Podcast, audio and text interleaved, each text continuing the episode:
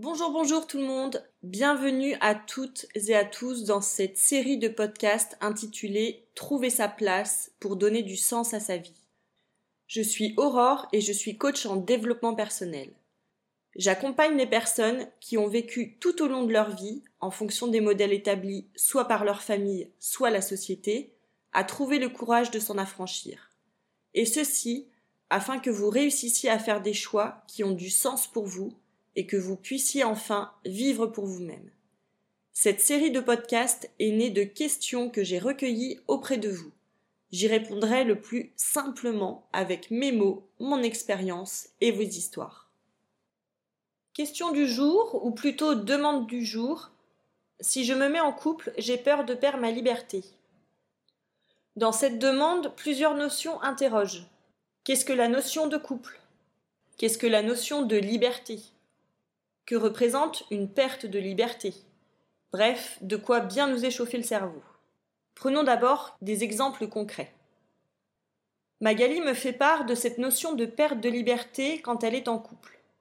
C'est une jeune femme épanouie, elle a un métier passion dans la culture qu'elle exerce depuis toujours. Elle est installée dans une grande ville qui lui offre la possibilité de vivre à fond ses loisirs. Elle adore le yoga, du coup, elle a commencé à se former pour devenir prof. Elle fait du théâtre d'improvisation. Cela lui permet de découvrir de nouvelles facettes d'elle-même et surtout de s'entourer de personnes curieuses et qui la challenge. Magali représente donc l'image parfaite d'une personne qui s'accomplit aussi bien professionnellement que personnellement. On a l'impression qu'elle se connaît assez bien pour pouvoir mettre en place ce qui lui fait du bien et la nourrit. Le hic, me confie-t-elle, se produit et même se reproduit quand elle est en couple. Elle s'oublie, et ce sont ses mots. Et voici comment cela se traduit. Face à son compagnon, elle n'ose pas intervenir dans leur conversation pour faire part de son opinion. Si elle n'est pas d'accord, elle préférera se plonger dans le mutisme. Lors des choix de destination de vacances ou de week-end, elle qui préfère le soleil et la mer, se dira ravie d'aller une semaine à la montagne. Et ce n'est pas par curiosité ou pour se laisser porter, me confie-t-elle, juste par peur d'exposer ses envies. La peur d'exposer ses envies. Tiens, tiens. Quand on est au début d'une relation, vouloir s'effacer peut sembler normal ou anodin. Mais là où cela commence à coincer, c'est quand la relation est établie et que le couple se retrouve face à de véritables choix impactants pour leur vie à tous les deux. Décider d'un logement, entreprendre un projet ou effectuer un achat important. Elle n'a aucun poids, et encore moins lors de conflits où elle disparaît totalement. Et pour disparaître, elle disparaît, puisque toutes ces relations aboutissent à un échec, qu'elle qualifie de fuite. Après réflexion, elle a choisi de fuir car au-delà de s'oublier dans son couple, elle se prive également de tout ce qu'elle aime au fur et à mesure. Elle a arrêté sa formation de yoga, elle zappe ses cours de théâtre.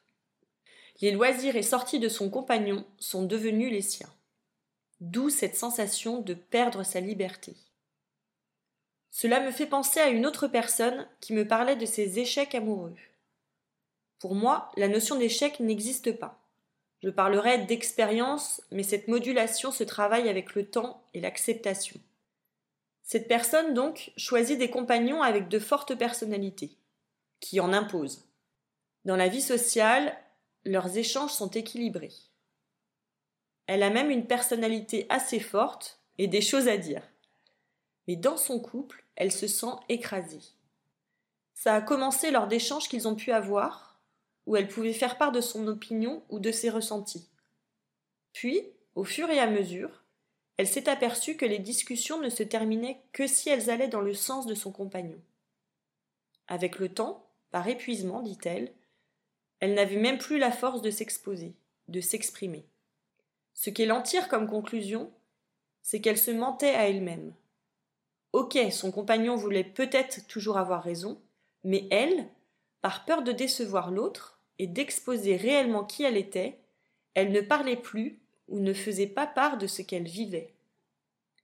Elle a mis de côté sa personnalité, elle a lissé ses traits de caractère pour correspondre aux attentes de l'autre. Ce sont des exemples, vous me direz, mais que peut-on en dire? Pour moi, être en couple, c'est l'association de deux individus.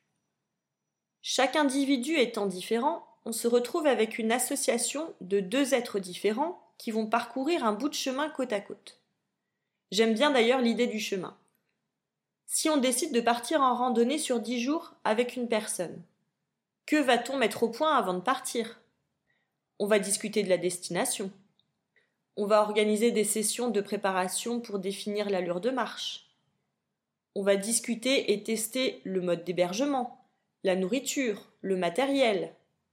Marcher avec tout le matériel nécessaire, nourriture lyophilisée et tente, ne sera pas le même voyage que si l'on choisit de dormir dans un gîte avec les repas compris. Ce voyage se prépare en fonction des envies, des capacités, et donc en tenant compte de chacune des deux personnes. La vie de couple, c'est un peu ça pour moi. Et à partir du moment où l'un ne dit pas qu'il a peur de dormir à la belle étoile ou que ses pieds sont remplis d'ampoules, le voyage est compromis. La liberté, quant à elle, grand sujet. Cela s'apparente pour moi à être soi en toutes circonstances, tout en ayant conscience des autres, en les respectant. Comme un funambule, le fil est ténu. Si je pense trop à moi, je suis égoïste. Si je pense trop aux autres, je m'oublie. Trouver l'équilibre pour rester sur le fil résume pour moi la notion de liberté. La sensation de se sentir libre tout en étant en couple serait donc un joli mélange de tout ça. Être assez conscient de soi pour laisser la place à l'autre. Conscient de soi, c'est connaître ses besoins, ses aspirations et bien sûr ses limites. Pour être en capacité d'accepter l'autre, de l'accueillir tel qu'il est, mais aussi de pouvoir s'exprimer librement et pas seulement face à un désaccord. De plus, dans toute relation, il peut y avoir une part de contrainte. La question se porte sur la position de son propre curseur, et c'est à chacun de le définir. Un exercice que j'aime bien faire et qui matérialise bien les aspirations de chacun s'appelle l'exercice des cercles de domaine de vie. Il s'utilise généralement pour travailler sur l'équilibre pro-perso. Ici, il peut être utilisé comme un révélateur des priorités de son partenaire. Il peut se faire de manière individuelle ou en couple. On prend une feuille de papier vierge sur laquelle on dessine des cercles qui représentent les domaines de vie. Cercle de la famille, cercle des amis, cercle du couple, cercle de la vie professionnelle, cercle des loisirs ou passions, etc. La taille de chaque cercle varie selon l'importance que chaque personne accorde au domaine de vie. Le cercle famille pourra donc être supérieur à celui du travail, le cercle loisir plus petit que le cercle ami. Bref, c'est votre représentativité qui parle. Je vous encourage à partager cet exercice avec votre partenaire. Déjà, en regardant la feuille de chacun. Vous pourrez ainsi, dans un premier temps, voir clairement l'importance donnée à chaque cercle. Puis, en lançant une discussion sur la taille de chaque cercle. Prenez-le comme un jeu de découverte de l'autre. Demandez-lui pourquoi il a dessiné le cercle loisir deux fois plus gros que le cercle pro. Demandez-lui s'il est satisfait de la taille de ses cercles. Expliquez pourquoi vous avez mis autant d'importance à votre cercle d'amis. En créant ce dialogue et en vous questionnant mutuellement, vous avez une image plus concrète de la représentation de la vie de chacun, de ses envies, de ses projets et de ce qui l'anime. Prenez le temps d'interroger votre partenaire pour comprendre la signification qu'il donne à chaque cercle. Cet exercice peut faire ressortir des ajustements à avoir dans votre couple, mais aussi des envies de projet, des demandes inavouées. L'essentiel étant d'en discuter ensemble. Allez, à vos papiers C'est la fin de ce podcast. J'espère qu'il t'aura apporté une petite dose d'énergie ou des idées à mettre en place. Je vous accompagne pour que vous preniez conscience de qui vous êtes, de ce qui vous fait envie pour que vous passiez à l'action sans avoir peur du jugement. N'hésitez pas à partager ce podcast autour de vous. Vous pouvez aussi me laisser un petit commentaire sur ce que vous avez mis en place. À très vite!